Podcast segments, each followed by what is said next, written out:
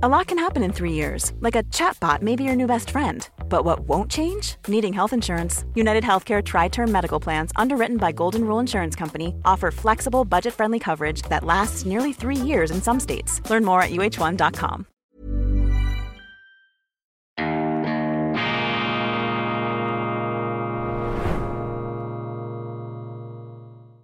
Grüezi miteinander, ganz herzlich willkommen, meine sehr verehrten Damen und Herren. Ich wünsche Ihnen einen wunderschönen guten Morgen und einen beschwingten, unbeschwerten Start in den neuen Tag. Jeder neue Tag bringt neue Chancen und auch in jeder Katastrophe, und wir sind ja im Moment dabei, von Katastrophen umzingelt zu werden, in jeder Katastrophe liegt auch ein Lichtblick und der Schlüssel zu ihrer Bewältigung.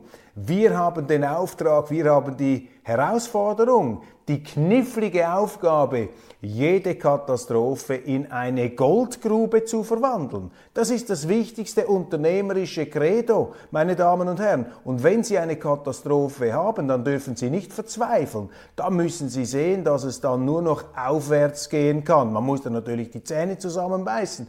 Es ist unangenehm, es ist grauenhaft, man wünscht es niemandem. Aber in jeder Katastrophe, das ist der Punkt hier gleich am Anfang, liegt ein Lichtblick, liegt die Möglichkeit, es besser zu machen und die Katastrophe zu überwinden. Ich begrüße Sie bei Weltwoche Daily. Wir sind schon mittendrin bei Weltwoche Daily, die andere Sicht, unabhängig, kritisch gut gelaunt, internationale Ausgabe mit besonderer Wertschätzung unserer Freunde, vor allem in Deutschland und in Österreich. Ich verspreche auch österreichische Nachrichten in dieser Sendung am Donnerstag, dem 26. Januar 2020. 23. Donnerstag ist Weltwochetag. Heute erscheint die neue gedruckte Ausgabe. Das Flaggschiff einmal pro Woche. Mit Weltwoche Daily haben wir ja ein 24-Stunden-Programm hochgezogen. Meine Kollegen arbeiten rund um die Uhr. Allen voran Roman Zeller, der super dynamische Allesbeweger im Hintergrund dieser Online-Website. Vielen, vielen herzlichen Dank an alle, die da bei der Weltwoche mitwirken mitwirken und wirklich sich zerreißen, um sie zu überzeugen, um sie zu inspirieren, um sie auch zu provozieren und um ihnen aufzuzeigen, dass eben diese senkbleimäßige Gleichförmigkeit, die ihnen sonst in den Medien so oft begegnet, überhaupt nicht für den Journalismus im Allgemeinen gilt. Die Weltwoche ist unkonventionell seit Anbeginn. Und weil sie unkonventionell ist, nimmt sie eben immer auch wieder andere Fragestellungen, andere Meinungen. Man kann uns nicht festnageln auf irgendetwas. Ich habe meine Themen, ich habe meine Überzeugungen, ich versuche sie anzuwenden hoffentlich intelligent auf die Gegenwart, auf das, was passiert, aber die Zeitung selber ist geprägt vom Prinzip der Meinungsvielfalt. Rede und Gegenrede, das ist die Grundlage der Demokratie, darauf kommt es an. Und äh, wir haben in der aktuellen gedruckten Weltwoche einen fantastischen Text eines Autors, den Sie niemals erwartet hätten, jetzt in dieser Zeit, wo ich ja vor allem auch die Vereinigten Staaten von Amerika kritisiere wegen ihrer katastrophenblinden, katastrophalen NATO-Osterweiterungspolitik, die das ganze Debakel, das wir jetzt haben, in seinen tieferen Ursachen heraufbeschworen hat. Da gibt es für mich überhaupt keinen Zweifel. Ohne diese Politik der Amerikaner wären wir nicht an dem Punkt, an diesem betrüblichen, beklagenswerten, himmeltraurigen Punkt, wo wir heute ähm, sind. Aber trotzdem muss natürlich auch die Sicht der Vereinigten Staaten in der Weltwoche aufscheinen und zwar in ihrer kristallklarsten Form. Die Sicht der USA gibt es natürlich nicht, aber es gibt die prononcierte Sicht eben dieser NATO-expansionistischen Weltpolizistenallüre. Und es gibt vielleicht äh, derzeit keinen besseren äh, Autor, der das auf den Punkt bringen kann, als den, den wir jetzt als Autor unserer Titelgeschichte haben. Es ist kein geringerer als John Bolton. John Bolton, er war der Sicherheitsberater von Ex-Präsident Donald Trump, ein Neokon, Falke kann man sagen, sprungbereit, konfliktbereit und zutiefst davon überzeugt, dass die Vereinigten Staaten von Amerika unersetzlich bleiben als Garant der Freiheit, der Ordnung, des Rechts und der Marktwirtschaft. Und äh, mein Kollege Urs Gehriger hat John Bolton verpflichten können, exklusiv für die Weltwoche, um aus Sicht der amerikanischen Neocons, also an denen ich mich ja abarbeite hier auch in dieser Sendung, deren Sicht hier äh, in unverfälschter, in unverstellter Form darzulegen. Das ist für mich das Großartige der Weltwoche. Wenn draußen schon die einen unken, ja, jetzt gehen sie auf die Amerikaner los, ja, dann zupft eben meine Redaktion immer noch einen anderen Trumpf aus dem Ärmel. John Bolton wird sicherlich einige unter Ihnen nicht freuen, dass der da in die Harfe greifen darf. Aber das, meine Damen und Herren, das ist eben die Weltwoche. Da bin ich stolz darauf. Ich war gestern in Berlin an einer Veranstaltung in der Bibliothek des Konservatismus. Diese Bibliothek des Konservatismus ist äh, initiiert worden von Dieter Stein, dem Herausgeber und äh, Chefredaktor der Jungen Freiheit, einer Wochenzeitung, einer erfolgreichen Wochenzeitung in Deutschland, die sich dem Konservativen verschrieben hat. Diese Zeitung macht Woche für Woche einen sehr, sehr guten und interessanten Job. Und hinter dieser Bibliothek des Konservatismus steht auch dieser Mann hier, Kaspar von Schrenk-Notzing. Kaspar von Schrenk-Notzing, ein großer konservativer Publizist Deutschlands und seine Bibliothek, seine unglaublich, seine umfassende Bibliothek ist heute durch eine Stiftung an der Fasanenstraße in Berlin aufbewahrt und ich habe mir das zum ersten Mal angeschaut und ich war wirklich zutiefst beeindruckt, was da alles steht. Selbst das Lager, sozusagen die äh, zweite Garnitur, ist noch so interessant. Also da könnte man sich verlustieren, da könnte man sich verlieren in diesen Büchern. Und ich finde das toll, dass hier die Kollegen der jungen Freiheit unter dem Begriff Konservatismus eine Bibliothek ähm, errichtet haben, denn äh, konservativ ist heute eine Provokation. Alle wollen liberal sein. Dieser Begriff ist schon so abgenudelt und abgenutzt, dass es ihn fast nicht mehr gibt. Universell verbogen, jeder schminkt sich das an. Aber der Konservative, der hat noch immer etwas äh, Aneckendes mit äh, Konservatismus bringen sie die Linken und die Sektierer auf die Palme. Und das ist auch gut so. Das zeigt ihnen, dass sie etwas richtig machen. Und äh, gestern Abend war eine interessante Vortragsveranstaltung. Der Historiker äh, Michael Feldkamp hat da die CDU analysiert mit einem sehr konfessionellen Blick. Wie hat sich diese CDU entwickelt in der Nachkriegszeit? Was ist da genau passiert und äh, wo sind die Fehlentwicklungen ähm, eingetreten? Und für mich die interessanteste Erkenntnis äh, des Abends ist, dass die CDU, die deutsche CDU, ähm, im, im Prinzip die einzige Partei als Innovation der Nachkriegszeit, sagte Vortragsredner Feldkamp, alle anderen Parteien seien so quasi eine Fortführung von Parteien gewesen, die es schon vor dem Zweiten Weltkrieg gegeben haben. Aber diese CDU, die sei wirklich etwas Neues. Aber eigentlich sei das gar keine Partei, sondern Konrad Adenauer, der erste Kanzler, hat diese CDU als Sammlungsbewegung definiert, die im Grunde für alles Partei ergreift. Und das ist vermutlich auch das Drama der CDU geworden. Eine Partei, die für alles Partei ergreift, ist eben keine Partei mehr, denn als Partei müssen sie Partei ergreifen für etwas und äh, hoffentlich für etwas Vernünftiges. Und äh, im Verlauf dieses Vortrags ist bei mir der Gedanke äh, gereift, jetzt auch mit Blick auf die Bundesrepublik, es besteht eine Notwendigkeit, meine Damen und Herren, das Konservative zu pflegen, das Konservative nach vorne zu bringen. Was ist äh, konservativ? Ich will das hier einfach kurz umreißen, äh, bevor wir dann in die garstigen Aktualitäten einsteigen. Konservativ kommt ja von konservieren, von konservare, bewahren. Und äh, in unserer Zeit, wo alles abgeschafft wird, wo alle Werte neu erfunden werden, äh, wo die Menschen wieder einmal das Gefühl haben, sie könnten die Sterne vom Himmel holen und sich alles zutrauen, wir schaffen das bis hin zur äh, planetarischen Umgestaltung des Klimas.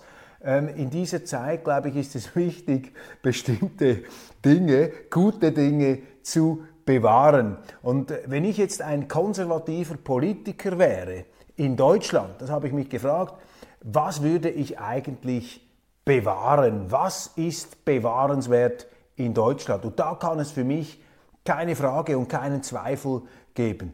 Deutschland, die Bundesrepublik der Nachkriegszeit, ist eine unglaubliche Erfolgsgeschichte. Eine Erfolgsgeschichte, die ich in dieser Sendung schon öfters in den höchsten Orgeltönen bejubelt und hymnisch besungen habe. Aber man muss sich das einfach vorstellen. 1945, ein rauchender Trümmerhaufen.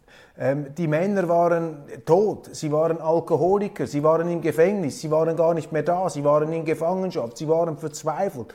Wer musste diese Trümmer wegräumen, aus diesen Trümmern wieder neues Leben schaffen? Es waren die Frauen. Lange bevor es eine Genderbewegung und diese feministischen ähm, Nichts gegen den wohlverstandenen Feminismus, meine Damen und meine Herren, aber gegen diesen ideologisch übersteuerten und überstellten Feminismus, diesen äh, Sozialismus der Frauen, da habe ich meine äh, begründeten Zweifel. Aber diese Frauen, die da Deutschland aus den Trümmern wieder ausgegraben haben, das waren im Grunde die allerersten Frauenheldinnen, die Frauenrechtlerinnen. Also Deutschland aus dem Nichts wieder aufgebaut 16 Jahre später hatten sie bereits ein Wirtschaftswunder. Natürlich, man konnte auch alles wieder neu aus dem Boden stemmen. Es gab einen Marshallplan, muss man auch sagen, der Amerikaner, äh, die hier Geld investiert haben. Die Amerikaner haben es damals eben gut gemacht. Keine Demütigung des unterlegenen Deutschlands, sondern ein sofortiges Einbinden in den Wiederaufbau. Viel besser als nach dem Ersten Weltkrieg und viel schlauer auch als der Umgang äh, mit Russland nach dem Zusammenbruch der Sowjetunion. Da hat man auf Demütigung gesetzt gesetzt. Gegenüber den Deutschen nach dem Zweiten Weltkrieg hat man auf das Gegenteil gesetzt. Man hat sie wieder eingebunden, man hat sie aufgebaut mit riesigem Erfolg. Und die Deutschen haben das auch gemacht, allem voran ähm, die Regierung von Konrad Adenauer mit auch dem legendären Wirtschaftsminister Ludwig Erhard. Und das ist für mich jetzt als konservativer Politiker, wenn ich einer wäre in Deutschland, das wäre für mich das Bewahrenswerte. Diese Erfolgsgrundlagen der Bundesrepublik, das, was dort in die Trümmerlandschaft hineingerammt, hineingepflanzt wurde als Staats-, als Erfolgssäulen, das muss man verstehen und das muss man ähm, in der heutigen Zeit bewahren. Und äh, was ist das? Was hat man damals nach vorne gebracht? Was waren diese Erfolgssäulen, diese Pfeiler des Wirtschaftswundermodells Bundesrepublik, einer Bundesrepublik, die alle Stürme der Geschichte überstanden hat, eine Bundesrepublik, ähm, die nicht nur sich selber ähm, an den eigenen Haaren sozusagen aus dem Sumpf ziehen konnte, sie konnte auch eine Europäische Union zusehends finanzieren, sie konnte einen gewaltigen Wohlstand in Deutschland ähm, zelebrieren, sie hat einen derartigen Wohlstand erreicht, dass die Ostdeutschen jenseits der Mauer in Scharen in dieses Westdeutschland äh, geflohen sind, sodass man aus dem Osten nur noch glaubte, mit einer Mauer diese Menschen stoppen zu können. Sie hat auch die sowjetische Seite derart inspiriert, dass sich irgendwann die Kommunisten danach gesehnt haben, in diesem Paradies, in diesem relativen Paradies zu leben. Die Bundesrepublik hat den Terrorismus überstanden, ähm, sowohl den der RAF wie auch der Palästinenser in München. Sie hat ähm, industrielle Großerfolge erzielt. Sie hat den äh, die Wiedervereinigung hat sie gestemmt. Sie hat die Europäische Union gestemmt. Sie hat die Finanzkrise ähm, gestemmt. Sie hat alles gestemmt. Sie konnte eigentlich alles absorbieren. Warum konnte sie das? Aufgrund der Staatssäulen, der Staatspfeiler. Und die müssen sie pflegen. Was waren das? Das war Marktwirtschaft natürlich, Freiheit und Eigentum, sicheres Eigentum, ein Rechtsstaat, der die Eigentumsrechte garantierte, klar, ein Sozialstaat, aber ein vernünftiger Sozialstaat, der äh, seinen Auftrag erfüllte und nicht als ein Selbstbedienungsladen für die Schlauen und für die Findigen ausgenutzt werden konnte. Eine kluge Balance zwischen Marktwirtschaft und eben auch sozialer Abfederung aus der Geschichte heraus traumatisierender Klassenkämpfe. Das war so das Erfolgsrezept im Innern und äh, gegen aus natürlich die Demokratie, die repräsentative Demokratie. Mir ist die ein bisschen zu abgehoben. Als Schweizer möchte man mehr direkte Demokratie, aber andere Länder andere Sitten. Das ist sicher der innerliche, innerliche ähm, Großerfolg und nach außen ist die Westbindung natürlich ein Erfolgsfaktor, dann aber auch durch die Sozialdemokraten, die man hier hineinnehmen muss in diese Erfolgspfeiler, äh, dann natürlich auch wieder die Versöhnung mit Russland, mit dem Osten, mit denen, äh, die man im Zweiten Weltkrieg mit fürchterlichen Verbrechen angegriffen hat. Und schließlich über allem Deutschland, diese Kriegsmacht von einst, diese Pickelhaubenmacht, als wirtschaftliche und bildungsmäßige, auch sportliche Supermacht des Friedens und der Verständigung. Das ist Deutschland. Der Frieden. Nie mehr Krieg soll von deutschem Boden ausgehen. Das sind die Erfolgspfeiler, meine Damen und Herren. Und das würde ich als konservativer Politiker in Deutschland, das würde ich pflegen. Diese Geschichte würde ich erzählen. So würde ich versuchen, die Deutschen zu inspirieren mit dem, was in der Bundesrepublik geleistet wurde. Aber heute, und man muss das einfach in dieser Deutlichkeit, äh, in dieser Drastik vor Augen führen, heute ist die deutsche Politik, und ich sage hier ganz klar, die Politik, heute ist die deutsche Politik im Begriff, dieses Erfolgsmodell aus dem Fenster hinauszuwerfen, dieses Erfolgsmodell zu verscherzen, nach dem Muster wohlstandsverwahrloster Enkel, die das Vermögen ihrer Großeltern, das sie für selbstverständlich nehmen, verprassen und sich dann wundern, erst dann merken, wenn sie verarmt sind, was für einen Unsinn sie gemacht haben. Und die CDU, deren Orientierungsschwierigkeiten gestern in dieser konservativen Bibliothek, in dieser Bibliothek des Konservatismus ähm, betrachtet worden ist, die CDU müsste sich doch eigentlich als Gralshüterin dieses Modells erkennen. Auch die SPD, die Friedenspartei, die Friedensbewegungspartei, die heute für Panzer trommelt, für den Krieg, oder die Grünen, die Partei der Baumumarmer, deren Außenministerin jetzt Russland den Krieg erklärt hat 80 Jahre nach der Kapitulation der 6. Armee von Generalfeldmarschall Paulus in Stalingrad. Das ist der politische Wahnsinn, in den sich die deutsche Politik vermutlich übermütig und leichtsinnig geworden in den Merkel-Jahren, in den Jahren eines auch mit äh, einer äh, nicht nachhaltigen Geldpolitik des billigen Euro erkauften Wohlstands hineingesteigert hat. Ein Übermut, der aus Überflusszeiten stammt und der jetzt eiskalt ernüchtert werden dürfte. Sowieso, das hat keinen Bestand, das geht nicht auf. Also, es besteht die Notwendigkeit, das Konservative nach vorne zu bringen. Und als Konservativer muss man bewahren. Und das, was bewahrt werden muss in Deutschland, das ist das, was Deutschland groß gemacht hat in der Nachkriegszeit. Da muss man über die Bücher, das muss man studieren.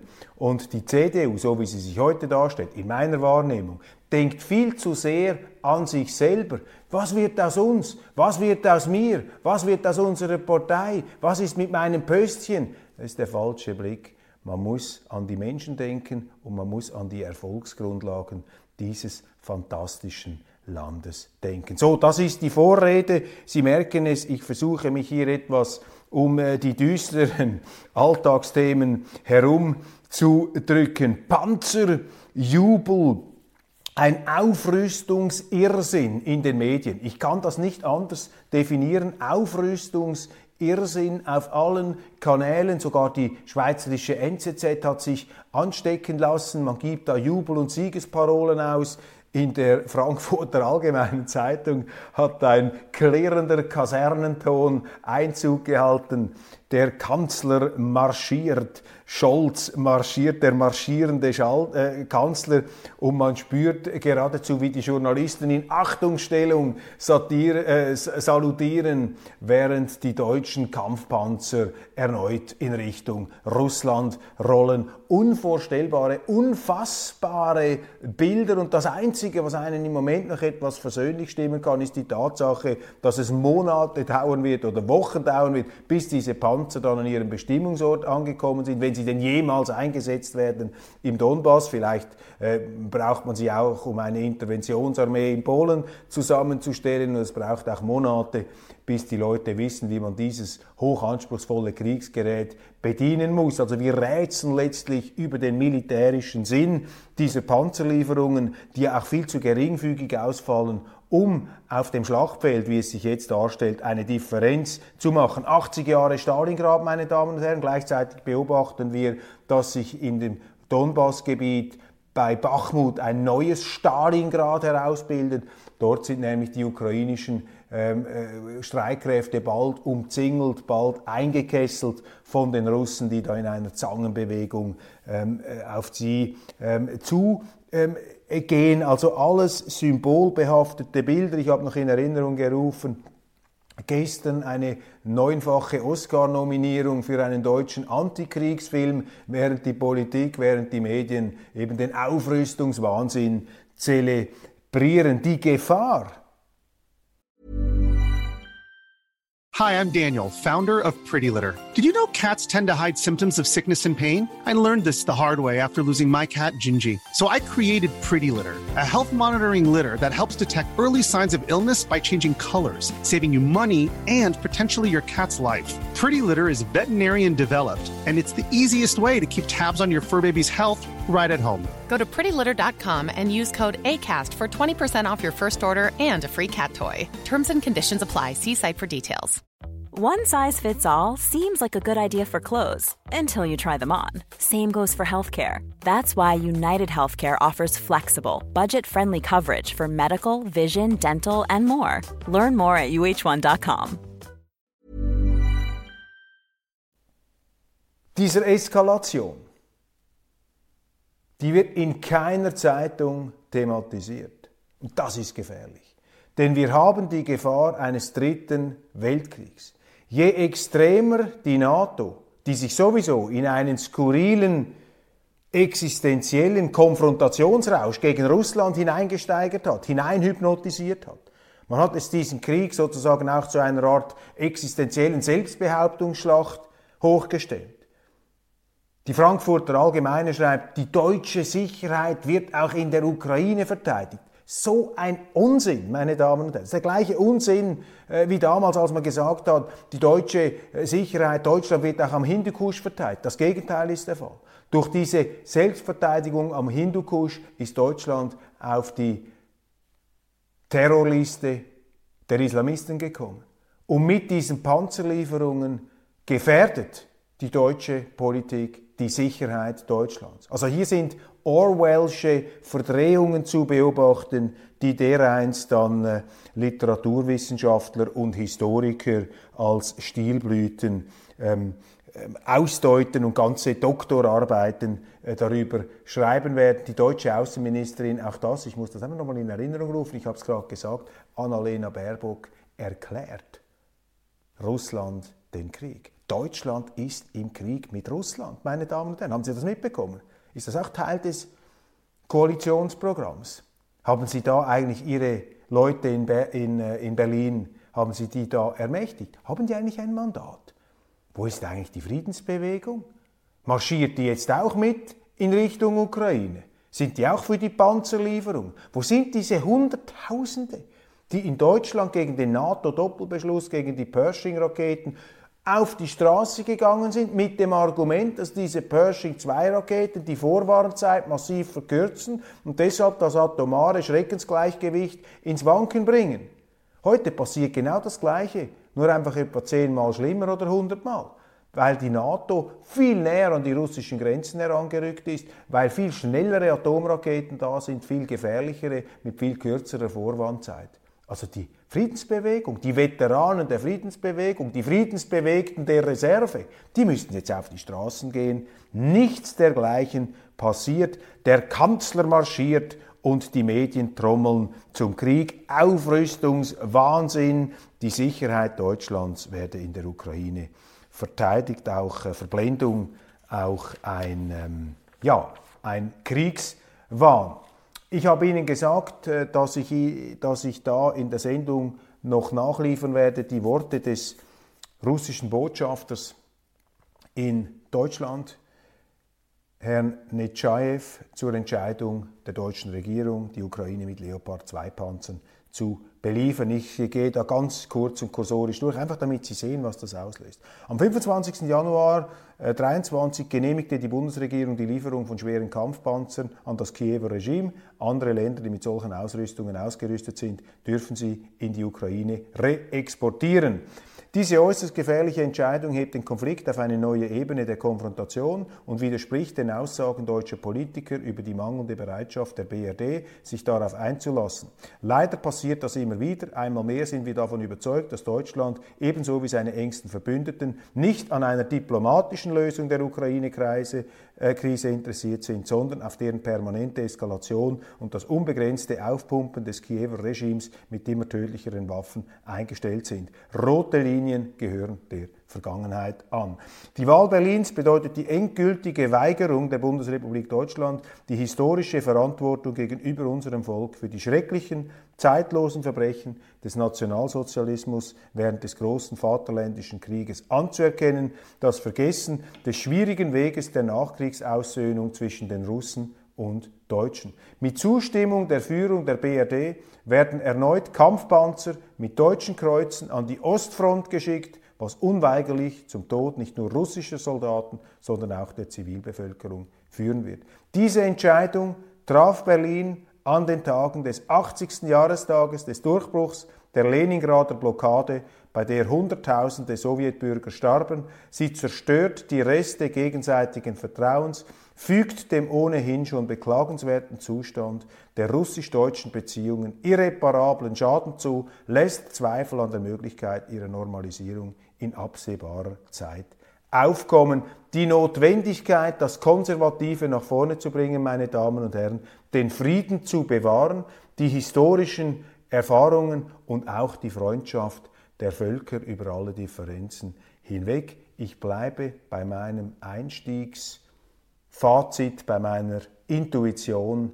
Es ist dringend gefordert, dass die Konservativen, die vernünftigen Konservativen in Deutschland nach vorne kommen. Und ich bin überzeugt, eine konservative Partei, übrigens konservieren muss man auch die Marktwirtschaft, das Liberale. Sie dürfen die Marktwirtschaft nicht mehr den Liberalen überlassen. Die Liberalen sind allzu schnell bereit, mit den Grünen zusammen und mit den Linken die Marktwirtschaft einzuschränken. Das ist das Drama der FDP, dass sie ihrem liberalen Auftrag nicht gerecht wird. Deshalb müssen die Konservativen hier auch, nur dass wir uns recht verstehen, gegen die Marktwirtschaft und gegen den Liberalismus. Nein, die Konservativen haben heute auch die Aufgabe, den Liberalismus zu konservieren und Deutschland den Frieden mit Blick auf die eindringlichen und auch aufwühlenden Worte des ähm, russischen Botschafters in Berlin, einer russischen Botschaft, die ja zum Teil aus Kriegstrümmern, ich habe mal gehört, auch aus Trümmern der Reichskanzlei des äh, damaligen Kriegskanzlers Hitler zusammengesetzt worden ist. Ich war in diesem Gebäude schon ein äh, auch etwas unheimliches Gebäude, diese ähm, russische, einst sowjetische Botschaft.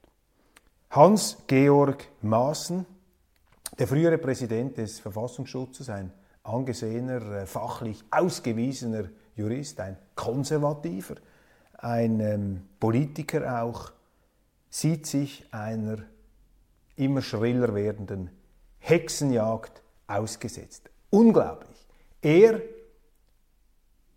der sich wählen lassen will, am nächsten Samstag zum Präsidenten der Werteunion, das wäre die konservative Think Tank und Diskussionsabteilung der CDU, also das Konservative hier geistig durchdringen und bewahren möchte, bewahrt, konserviert das Konservative, dieser Hans-Georg Maaßen sieht sich jetzt einer unglaublichen Kampagne ausgesetzt, mit Vorwürfen be beworfen, die der Wirklichkeit spotten. Ich habe gestaunt, ja, ich war entsetzt als ich einen Kommentar in der Frankfurter Allgemeinen Zeitung gelesen habe, wo drin stand als Titel Gedankengut eines Rechtsterroristen, völkisch rassistisch. Also hier findet eine Enthemmung des Vokabulars statt, einer Zeitung, einer bürgerlich konservativen Zeitung gegen einen prononcierten, auch provokativen, hochintelligenten Konservativen, übrigens auch einem geschätzten Autor unserer Weltwoche, der immer wieder mit Beiträgen und Analysen hier ähm, unsere Leser überzeugt. Wir kann das ja an den Leserbriefen ähm, ablesen. Also wie hier die Worte sich verselbstständigen, wie hier die Feindseligkeit, geradezu wie Gift aus den Zeitungsseiten spritzt, das ist äh, sehr, sehr bemerkenswert und es zeigt und es bestätigt, dass äh, etwas nicht stimmt in Deutschland. Die Meinungsäußerungsfreiheit, die muss man auch wieder bewahren. Da müssen, auch, da müssen auch wieder die Konservativen kommen. Rede und Gegenrede. Ja, es gibt auch Andersdenkende. Was wird ihm vorgeworfen, ganz konkret? Hans-Georg Maaßen hat gesagt, dass diese Woke- und Gender-Ideologie im Grunde ein umgekehrter Rassismus sei. Auch diese Critical Race-Theorie in den Vereinigten Staaten, das sei eigentlich ein Rassismus der Linken, ein Biologismus der Linken. Jetzt schreien sie Zeter und Mordio bei der CDU, das sei unmöglich, sei fürchterlich, sei eine Katastrophe. Dabei hat der Mann recht. Und er ist ja gar nicht der Erste, der das sagt. Schauen Sie mal die konservativen Intellektuellen in den USA an. Auch ich habe das schon gesagt in meinen Sendungen. Natürlich ist das ein Biologismus. Wenn Sie alles auf biologische Kriterien reduzieren, welches Geschlecht einer hat, was ist denn das anderes als Biologie? Hier wird einfach ein Diskriminierungssystem durch ein anderes ersetzt. Ein falsches durch ein noch falscheres. Das darf man offensichtlich nicht. Also hier ist die CDU, ist eine Frankfurter Allgemeine Zeitung, Entschuldigung, neben den Schuhen. Und äh, dieser Fall Maaßen zeigt einfach, wie hier alles aus dem Ruder gelaufen ist. Ich habe einen Bekannten von mir gefragt, einen früheren Universitätsprofessor, der die CDU sehr gut kennt, sein Kommentar möchte ich Ihnen hier nicht vorenthalten. Lieber Roger, danke für deine Reaktion. Wenn ich mich in, äh, ich melde mich und so weiter. Was die CDU und Maßen angeht, so hat sie sich ähm, verrannt. Sie will die AfD zerstören und hofft, das auch über die Entfernung von Maßen tun zu können. Bei allen Unbegreiflichkeiten, die bei der AfD immer wieder vorkommen, ist sie inzwischen eine konstante Größe. Wenn die CDU nicht will, dass die Grünen sie vor sie hertreiben, muss sie ihre Position ändern. Friedrich Werz war einmal ein Hoffnungsträger für mich, muss inzwischen aber feststellen, dass ihm der strategische Überblick fehlt. Dies die äh, Einsicht eines liberal-konservativen Akademikers mit äh, hohem Leistungsausweis. Interessant, was hier gesagt wird. Die USA liefern 31 Abrams-Panzer. Diese Zahl möchte ich noch nachreichen. Guter Lichtblick, Nachricht, äh, gute Nachricht, das Internationale Olympische Komitee lässt wieder russische und weißrussische Athleten zu. Die müssen allerdings unter neutraler Flagge starten. Mark Rütte, der äh, holländische Premier, sagt, Schengen sei in Gefahr aufgrund eines nicht mehr zu bewältigenden Asyl. Ansturms, ich habe es Ihnen hier gesagt, Schengen-Dublin ist institutionell gescheitert. Die Europäische Union ist institutionell gescheitert. Sie ist nicht in der Lage, mit ihren Instrumenten das Flüchtlingsproblem, das Asylproblem zu lösen. Und alle Länder, die dieses Schengen- und Dublin-System haben, die sind ebenfalls nicht mehr in der Lage, selber ihre Probleme zu lösen. Ganz große ähm, Gefahr. Ich erinnere an Klaus von Donani, in der Krise muss jeder Schiffer seine Segel selber setzen können. Mark Rütte spricht hier das aus, was wir bei Weltwoche Daily auch schon thematisiert haben. Und dann in den USA ähm, ist, sind die Hate Speech Gesetze dermaßen ähm, diese Gesetze gegen die äh, Hasssprache, wie es heißt, die sind dermaßen willkürlich und ich schließe hier an eine Diskussion, an einem Film, der mir zugespielt wurde vom World Economic Forum, wo man darüber diskutiert hat, wo eine Teilnehmerin sagt, mit diesen Hate Speech Gesetzen wird früher oder später die Meinungsäußerungsfreiheit in den USA ausgeschaltet werden.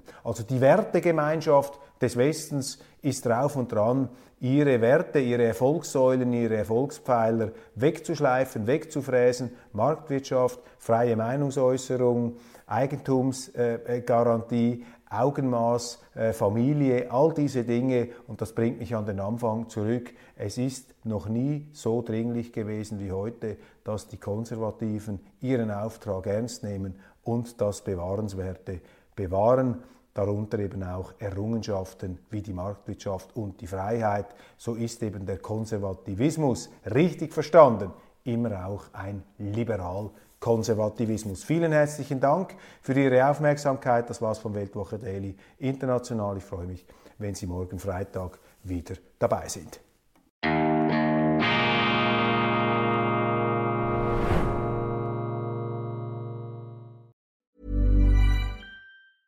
Hi, I'm Daniel, founder of Pretty Litter. Did you know cats tend to hide symptoms of sickness and pain? I learned this the hard way after losing my cat, Gingy. So I created Pretty Litter, a health monitoring litter that helps detect early signs of illness by changing colors, saving you money and potentially your cat's life. Pretty Litter is veterinarian developed, and it's the easiest way to keep tabs on your fur baby's health right at home. Go to prettylitter.com and use code ACAST for 20% off your first order and a free cat toy. Terms and conditions apply. See site for details.